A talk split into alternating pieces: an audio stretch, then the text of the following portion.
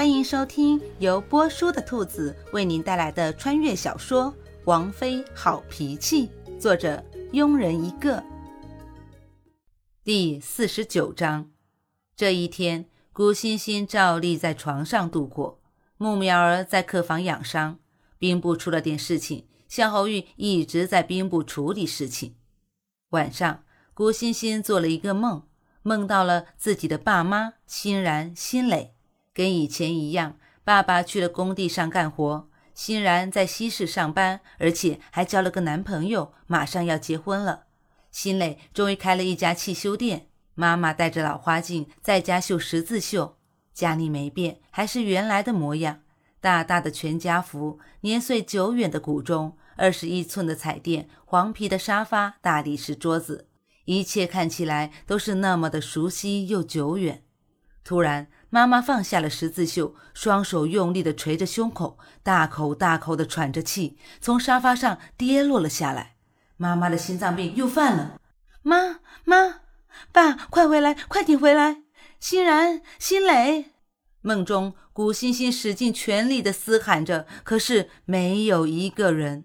看着地上越来越难受、呼吸越来越弱的妈妈，古欣欣慌得不知所措，只能用尽全力地哭喊着：“妈妈！”猛地从床上坐起来，睁开眼睛，看到周围的环境，原来是在做梦。可是为什么会那么的真实？看了看天色，差不多已经眼时了，靠在枕头上，从怀中掏出佛珠，放在胸前。心里默默的祈祷着，希望爸妈欣然、心磊都平平安安。就这样，古欣欣维持着这个姿势，一直睁着眼睛到天亮。早上，小花进来时，发现小姐已经醒了。小姐，今天怎么醒得这么早？肚子还痛吗？嗯，已经好多了。说完，古欣欣掀开被子，赤着脚走下了床，摊开手看了看手中的佛珠，打算收起来。只听。咚咚咚咚四声，佛珠的绳子断了，四颗佛珠散落了一地，发出清脆的声音。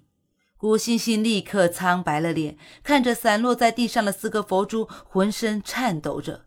昨晚的梦一定不是真的，不是真的。古欣欣在心中默念着，却怎么也去除不掉内心的恐惧。捡起佛珠，小花把断了的线接上，又重新把佛珠串上。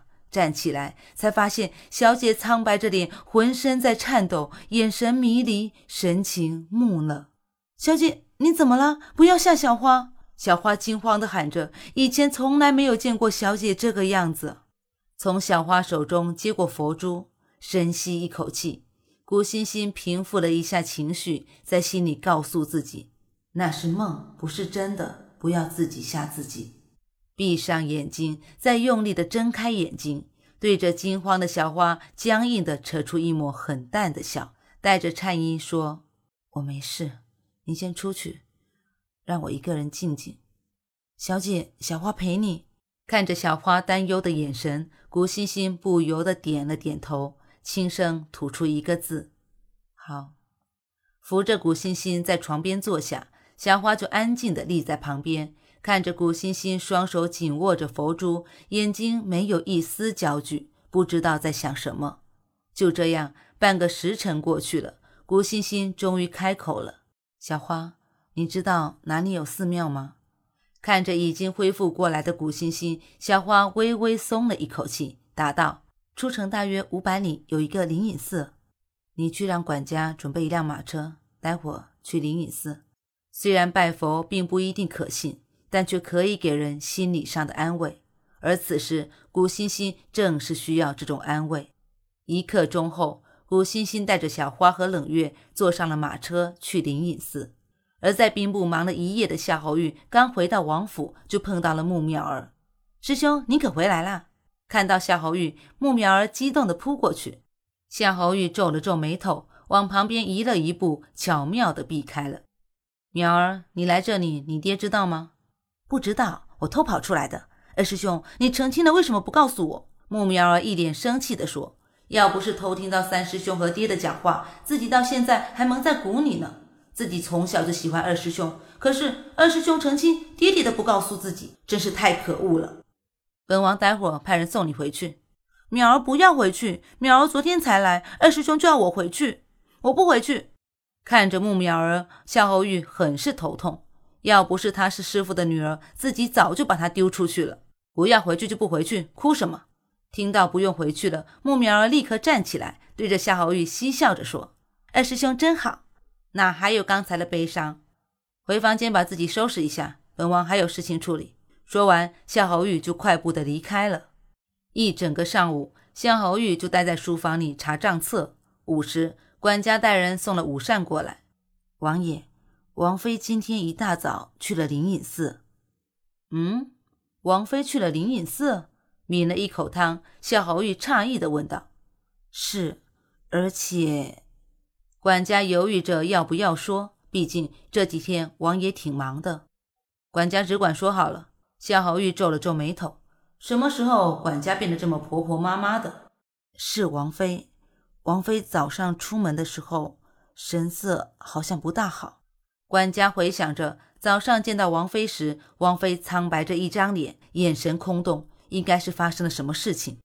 嗯，可能是生病还没好，没什么事。管家收拾一下，退下吧。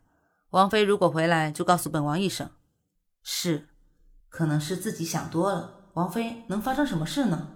而古欣欣和小花冷月乘着马车前往灵隐寺。马车里，古欣欣呆呆地坐着，小花和冷月坐在两旁。一路上，谁都没有开口说话，一直到午时才赶到灵隐寺。因为今天不是初一十五，所以来上香的人很少。上了炷香，古欣欣握着佛珠，双手合十，跪在蒲团上，闭着眼睛，默默地祈祷着。冷月和小花安静地立在一旁。就这样，一个小时过去了。古欣欣缓缓地睁开眼睛，从蒲团上站了起来，对着小花和冷月说：“走吧，我们下山去吃点东西，再回府。”本集播讲完毕。如果你也喜欢这部小说，请订阅、评论哦。咱们下集见。